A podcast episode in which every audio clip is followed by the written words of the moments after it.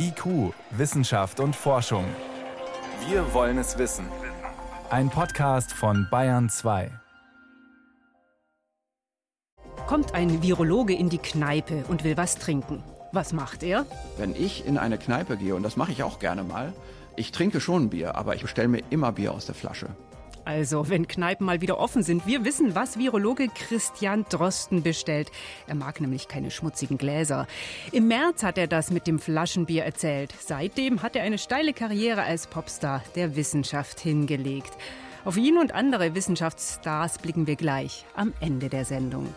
Außerdem, was hilft gegen das Virus? Außer an Impfungen arbeiten Teams weltweit an Medikamenten gegen Covid-19. Und Lebensmittelimporte aus fernen Kontinenten. Die gab es schon vor über 3000 Jahren. Wissenschaft auf Bayern 2 entdecken. Heute mit Miriam Stumpfe. Kurkuma, die knallorange leuchtende Wurzel, hat in den letzten Jahren eine unglaubliche Karriere hingelegt. In den Küchen der Gesundheitsbewussten wird sie eifrig zu Tee aufgebrüht oder in Gemüsecurrys geschnipselt. Allerdings, deutsche Superfood-Anhänger sind längst nicht die ersten, die die Wurzel entdecken. Die Menschen am Mittelmeer holten sich Kurkuma offenbar schon vor über 3000 Jahren aus Asien. Das hat ein Team aus Archäologen und Biologinnen jetzt herausgefunden. Und nicht nur das, auch Bananen sind so früh schon am Mittelmeer aufgetaucht. Den Essgewohnheiten der Mittelmeeranwohner kam das Team dabei ausgerechnet über etwas auf die Spur, das wir eher unappetitlich finden Zahnstein. Vor der Sendung konnte ich mit dem Archäologen Philipp Stockhammer von der Universität München sprechen. Denn erstaunlich ist ja schon, dass ausgerechnet Zahnstein so eine archäologische Fundgrube ist.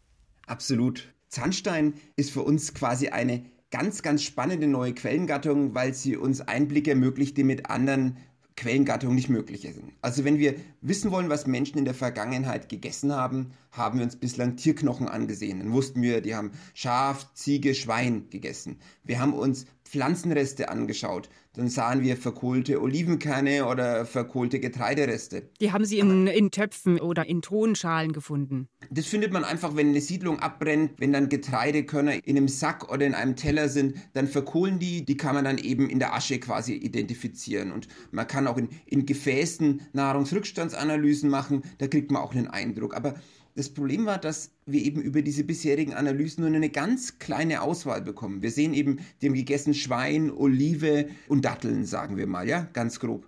Aber das, was wir jetzt gefunden haben, sind einfach Lebensmittel, die bislang immer durch alle Raster gefallen sind. Zahnstein ist ja nichts anderes als die Bakterien im Mund, die sich nach einigen Wochen immer mal wieder entscheiden zu versteinern. Und während diese Bakterien in meinem Mund an meinen Zähnen versteinern, betten die quasi bei der Versteinerung die Lebensmittel ein, die ich da gegessen habe. Und welche Spuren haben Sie da überrascht? Also unsere Studie hat sich fokussiert auf den zwei, das zweite Jahrtausend vor Christus im östlichen Mittelmeerraum, genauer gesagt im Gebiet des heutigen Israel.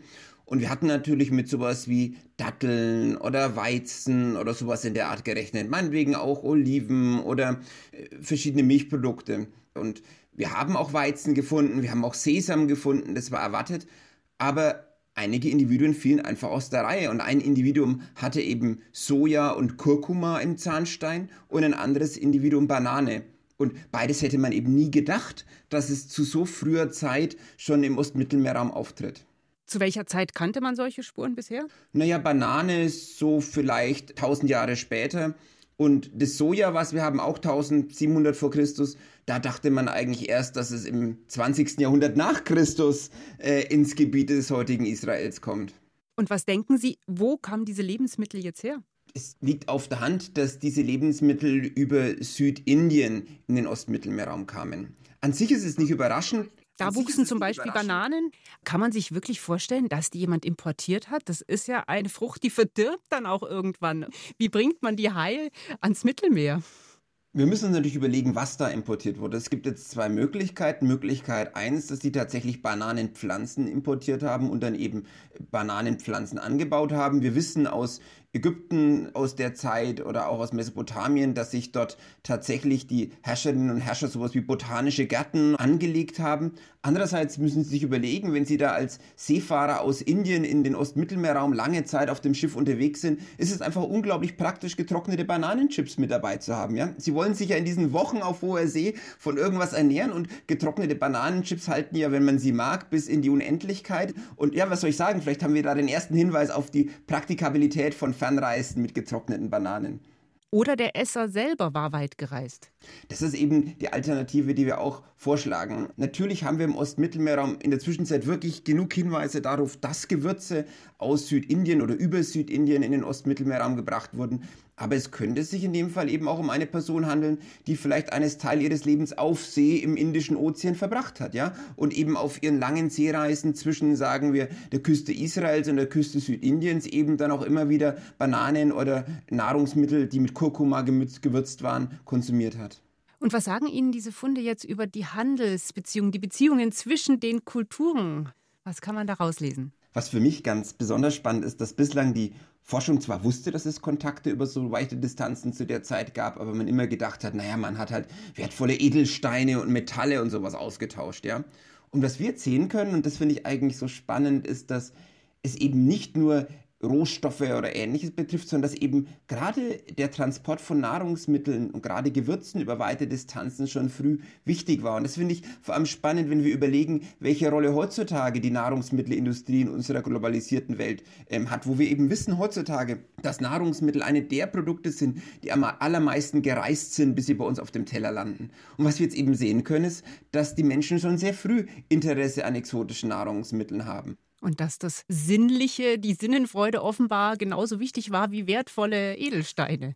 Ja, das sollte uns eigentlich gar nicht so überraschen, also wenn Sie sich überlegen, dass auch die Portugiesen ja mit ihrem Gewürzhandel reich geworden sind. Ich denke, der Mensch war da schon immer ein Genießer. Da haben einfach weitere Gewürze es ermöglicht, die Küche weiter zu verfeinern. Und daran hatten offensichtlich Menschen vor 4000 Jahren auch schon großes Interesse. Haben Sie eigentlich schon mal was von Gewürzen, vielleicht Rezepten aus dieser Zeit inspiriertes nachgekocht? Ich habe eine Mitarbeiterin, mit der ich zusammen gerade einen Foodblog mache, wo wir eben einige dieser Rezepte, eine der wenigen Rezepte, die aus Mesopotamien erhalten sind, nachkochen. Ich selber habe die deshalb auch noch nicht im Detail nachgekocht, weil ich A wenig Zeit hatte und wir B das Problem haben, dass wir in diesen Rezepten da werden Gewürze genannt, die wir zwar lesen können, aber nicht verstehen können, weil wir zwar den Namen des Gewürzes lesen können, aber eigentlich nicht wissen, was damit gemeint ist. Und jetzt auf einmal kommen wir näher an diese Gewürze ran und denken uns, mein Gott, vielleicht könnte ja mit diesen Gewürznamen tatsächlich dieses Gewürz gemeint sein, was wir jetzt identifizieren können. Also auch in der Hinsicht ist es spannend, dass wir die wenigen Rezepte, die wir haben, es gibt aus, aus Mesopotamien, gibt es Rezepte aus dem frühen zweiten Jahrtausend, eine große Rezeptsammlung. Aber vielleicht kann man die jetzt einfach auch interessanter nachkochen, wenn wir eine bessere Vorstellung davon bekommen, was man so an Gewürze in den Nahen Osten gebracht hat in der Zeit. Und vielleicht war eben auch schon ganz früh Kurkuma dabei. Mögen Sie Kurkuma? Ich würze damit, aber es ist jetzt nicht mein bevorzugtes Gewürz. Exotische Gewürze und Früchte importierten die Menschen auch schon in der Bronzezeit vor über 3000 Jahren am Mittelmeer. Ihr Zahnstein verrät es, wie gut, dass Sie nicht zur Zahnreinigung gegangen sind damals. Vielen Dank. Das war Philipp Stockhammer, Professor für prähistorische Archäologie an der Universität München. Danke. Ich habe zu danken. Wiederhören. Schönen Abend noch. Und um Gewürze und das große Fest am Gaumen. Da geht es ausführlich übrigens auch morgen Vormittag auf Bayern 2 ab 11 Uhr im Notizbuch.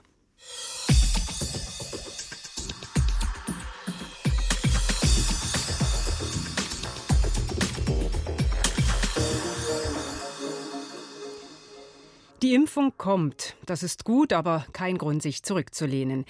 Bis damit die Ausbreitung des Virus gebremst wird, werden viele Monate vergehen. Genauso wichtig ist deswegen noch ein anderer Weg der Krankheit Covid-19 die Stirn zu bieten. Wirkstoffe zu finden, die den Krankheitsverlauf mildern, die Symptome lindern oder das Virus stoppen, wenn es den Körper schon befallen hat. Auch daran arbeiten Medizinerinnen und Pharmazeuten weltweit. Bayern 2 Reporter Moritz Pompel gibt einen Überblick. Ein Blick an die Börse zeigt, wie groß die Hoffnung in neue Corona-Medikamente ist. Kaum verkündet eine Firma Erfolgversprechendes, verdoppelt sich mal schnell ihr Börsenwert. Gerade war das bei dem Unternehmen Formicon aus Martinsried bei München so. Der Grund? Eine Pressemitteilung. Man habe ein Mittel gefunden, das die Corona-Infektion von Zellen vollständig verhindert. Um in eine menschliche Zelle einzudringen, dockt das Virus an ein Protein auf der Zelloberfläche an, ACE2, das Eintrittstor gewissermaßen. Bringt man künstliches ACE2 in den Körper, kann es das Virus vorher abfangen, sagt Ulrike Protzer von der TU München, die mit der Firma zusammenarbeitet ähnlich wie mit einem Antikörper.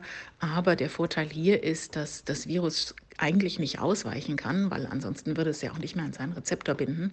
Und dass man diese ACE2-Analoga breiter einsetzen kann. Also nicht nur für das neue SARS-Coronavirus, sondern zum Beispiel auch für das ursprüngliche SARS-Coronavirus und vermutlich auch für welche, die neu auftreten. Bislang funktionieren die Virusblocker aber nur im Labor. Formicon ist nicht die erste Firma, die das Coronavirus mit ACE2 einfangen will. Die Wiener Firma Aperon Biologics hat ihren Wirkstoff schon an einer ersten Covid-19-Patientin erprobt. Die 45-Jährige sei schwer erkrankt gewesen, schreiben die Forscher im Fachblatt Lancet. Ihre Symptome hätten sich unter dem Mittel gebessert. Ob es aber wirklich am Wirkstoff lag, lässt sich ohne Vergleichspatienten nicht beweisen. Das Milken Institute in Kalifornien listet mehr als 200 Wirkstoffe auf, die Forscher auf der ganzen Welt gegen Corona testen. Im Labor und teils auch schon am Menschen. Viele der Mittel sind bereits gegen andere Krankheiten zugelassen und sie lassen sich in vier Gruppen einteilen. Medikamente direkt gegen das Virus. Zu denen gehört auch ACE2. Berühmtestes Beispiel ist aber Remdesivir, ursprünglich gegen Ebola entwickelt. Sein Nutzen ist inzwischen umstritten und die Weltgesundheitsorganisation WHO empfiehlt es nicht mehr. Deshalb sind zwei weitere Studien angelaufen, sagt Carsten Kissel vom Hersteller Gilead. Eine mit Corona-Patienten, die Remdesivir schon bei leichten Symptomen bekommen. Da würden wir hoffen, dass bei einem noch früheren Einsatz ein noch stärkerer Effekt zu sehen ist. Eine andere Studie, die am Laufen ist, dabei geht es um die Entwicklung einer Möglichkeit, das Medikament einzuatmen, anstatt es per Infusion in die Vene zu geben. Darüber hinaus werden Antikörper gegen Corona erprobt, entweder direkt aus genesenen Patienten oder künstlich hergestellt. Und auch Grippemittel. Avigan aus Japan zum Beispiel. Eine russische Firma hat es leicht verändert und vertreibt es in manchen Ländern schon. Ähnlich wie Remdesivir hat es in einer kleinen Studie bei Patienten mit leichter Covid-Lungenentzündung gewirkt. Ob es sich aber auch bei großen Probandengruppen bewährt, ist offen.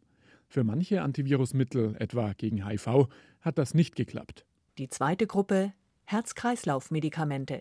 Bei schwerkranken Covid-Patienten hat sich Heparin bewährt, sagt der Intensivmediziner Bernhard Zwissler vom Münchner Uniklinikum Großhadern. Das liegt einfach daran, dass Covid ganz offensichtlich vor allem das Gefäßsystem betrifft. Das kann zu Thrombosen führen, zu Embolien führen, weswegen wir heute viel konsequenter auf die Blutgerinnungshemmung achten. In Studien werden auch andere Gerinnungshemmer untersucht. Recht spezielle, aber auch weit verbreitete wie Aspirin. Und darüber hinaus auch Blutdrucksenker wie Valsartan oder Ramipril. Die dritte Gruppe Mittel, die das Immunsystem herunterfahren. Bewährt hat sich das Cortisonpräparat Dexamethason. Es verhindert, dass das Immunsystem überreagiert und kann die Sterblichkeit senken. Viele andere Präparate, die teils bei Autoimmunkrankheiten verwendet werden, sind in der Testphase. Ob eines dabei ist, das besser abschneidet als das günstige und überall verfügbare Dexamethason, ist offen. Vierte Gruppe Mittel, die gegen Erkrankungen wie Atemnotsyndrom und Lungenfibrose entwickelt worden sind. Bei Covid sollen sie verhindern, dass die Lungenfunktion zusammenbricht. In ersten Studien haben manche der Medikamente die Sterblichkeit gesenkt. Darüber hinaus werden viele andere Mittel erprobt. Eine bunte Mischung aus Antidepressiva, Magensäurehämmern oder Wurmmitteln. Bevor ein Medikament für Covid-19 zugelassen wird, muss es unter Beweis stellen, ob es bei vielen Patienten wirksam und sicher ist. Das gilt auch für Medikamente, die schon für andere Krankheiten zugelassen sind. Bisher ist noch kein heißer Kandidat in dieser Phase. Was hilft Covid-19-Patienten, wenn das Virus in ihrem Körper wütet? Moritz Pompel über die Suche nach neuen Medikamenten. Sie hören Bayern 2, es ist gleich 20 nach 6. Bayern 2. Wissenschaft schnell erzählt. Das macht heute meine Kollegin Priska Straub und es geht mhm. los mit Vogelgesang. Ja, da hat man bisher ja gedacht, der Lebensraum, der sei ausschlaggebend für die Art des Gesangs. Also im Wald zum Beispiel, wo die Vegetation dicht ist und der Schall gedämpft, da muss man anders singen als auf einer offenen Wiese. Zumindest, wenn man gut gehört werden will. Und ich erinnere mich auch an Studien, die sagen, in der Stadt singen Vögel lauter als auf dem Land. Ja, das ist, auch, das ist auch ein gutes Beispiel. Und jetzt hat man aber noch einen ganz anderen Zusammenhang entdeckt. Die Gesangs Herzfrequenz hängt auch mit der Körpergröße zusammen. Also schwere Arten singen mit niedrigeren Frequenzen. Klingt eigentlich sehr logisch. Ja, Kleiner es ist, ist einfach Ton. Physik, mhm. hat mit Schwingungen von Körpern zu tun. Kleine Körper, filigrane Körper, die schwingen anders als massereiche Körper. Und man kann den Effekt sogar übersteigert beobachten. Vogelmännchen singen nämlich noch tiefer, als es aufgrund ihrer Größe zu erwarten wäre manchmal. Das Signal tiefe Singstimme heißt also offenbar, ich bin groß und stark und kann Weibchen möglicherweise besonders beeindrucken. Und ein Blick auf den Neandertaler. Es wird ja immer wieder kontrovers diskutiert. Insgesamt wissen wir aber, er ist nicht der plumpe, ungehobelte Zeitgenosse, für den wir ihn lange gehalten haben. Und da hat man jetzt mal Bestattungsrituale in den Blick genommen und die Frage, haben Neandertaler ihre Toten möglicherweise begraben? Mhm, dazu gibt es Neues, weil wenn sie es tun, dann wäre das ja ein Hinweis auf eine entwickelte Zivilisation. Absolut. Und da hat man sich jetzt mal eine Grabung genauer angesehen, und zwar die Fundsituation eines Kinderskeletts in der Dordogne im Südwesten Frankreichs. Und da gibt es einige Anthropologen, die behaupten, das Kind sei beigesetzt worden unter einem großen Felsüberhang vor ungefähr 40.000 Jahren. Jahren. Woran kann man das festmachen? Gibt es da sowas wie Grabbeigaben? Ja, eben nicht. Grabbeigaben wäre natürlich ein untrügliches Zeichen für eine Bestattung. Leider nein. Man musste sich also die genaue Lage des Skeletts ansehen, ob es Zeichen gibt, dass der Körper bewusst so platziert wurde. Und tatsächlich, die Knochen liegen nicht so, wie man es bei der Neigung der Sedimentschichten erwarten würde. Mhm. Und der Kopf liegt etwas höher als der Rest des Körpers. Die Knochen sind außerdem recht gut erhalten. Es gibt keine Fraßspuren von Tieren und das spricht natürlich auch dafür, dass das Kind sehr bald nach seinem Tod unter die Erde kam und dass extra eine Grube ausgehoben wurde. Die Bestattungsthese bleibt umstritten, aber die Indizien, die häufen sich jedoch nicht nur in Frankreich. Und zum guten Letzt, es soll ja Schnee geben nach Weihnachten. Mhm, da hoffen wir drauf. Vielleicht wird uns das die Feiertage, die ruhigen, versüßen. Ja, aber jetzt wird gleich vor Rodelunfällen nee. gewarnt. Rodeln wird zumindest unterschätzt. Das sagt das Institut für Fahrzeugsicherheit in Graz. Die haben das mit einem Crash-Test simuliert und konnten am Computer zeigen, schon bei geringen Geschwindigkeiten von nur 10 Stundenkilometern gibt es ein erhebliches Risiko für Kopfverletzungen, wenn man irgendwo gegenprallt. Das ist ja die Hauptgefahr beim Rodeln. Ja, gegen Bäume zum Beispiel. Mhm. Meist sind es tatsächlich Bäume und ab 20 Stundenkilometer Aufprall können die sogar tödlich sein. Zumindest wenn diese Zusammenstöße frontal geschehen. Das ist am gefährlichsten.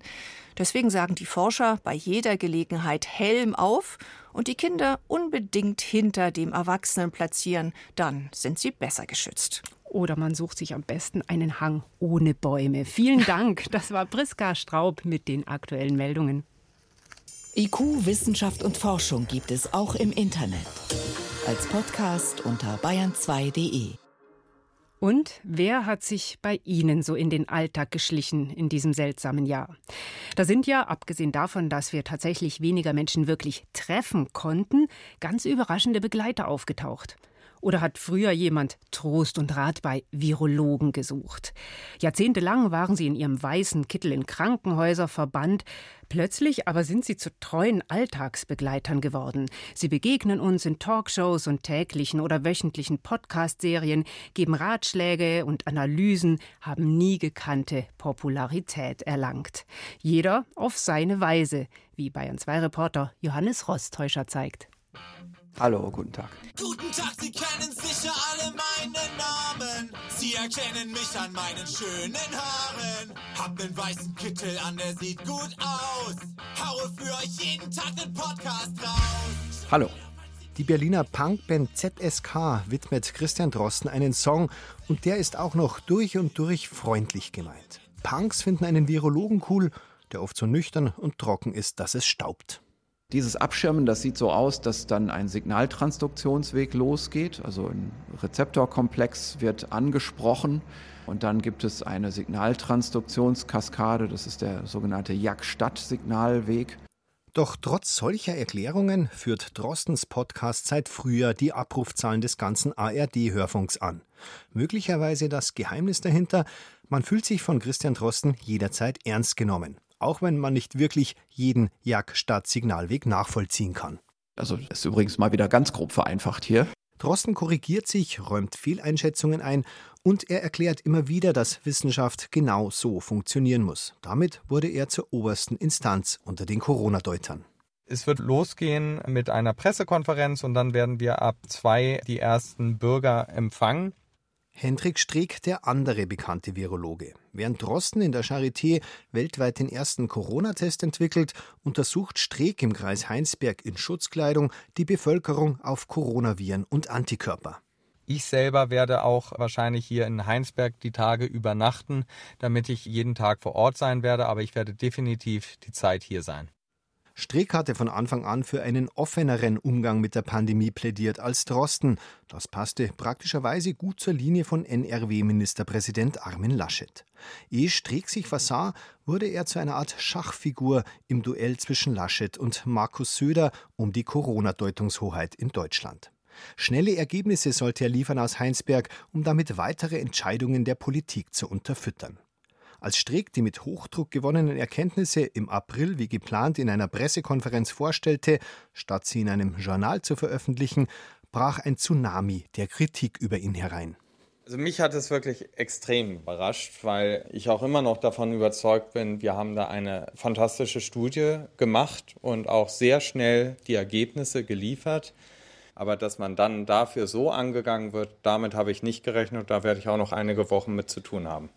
Dazu kam, dass sich Streeck von einer umstrittenen PR-Agentur helfen ließ. Von einem Tag auf den anderen war der junge, aufstrebende Professor persona non grata im ganzen Land.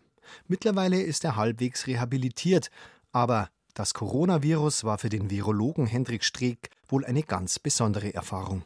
Sowas würde man nicht nochmal machen. Wir lernen ja aus unseren Fehlern und ich hatte vorher so wenig mit Medien zu tun, ich hatte so wenig mit eigentlich Politik zu tun, auch da habe ich unheimlich viel gelernt, aber auch viel aus Fehlern gelernt. MDR aktuell. Kekules Corona-Kompass.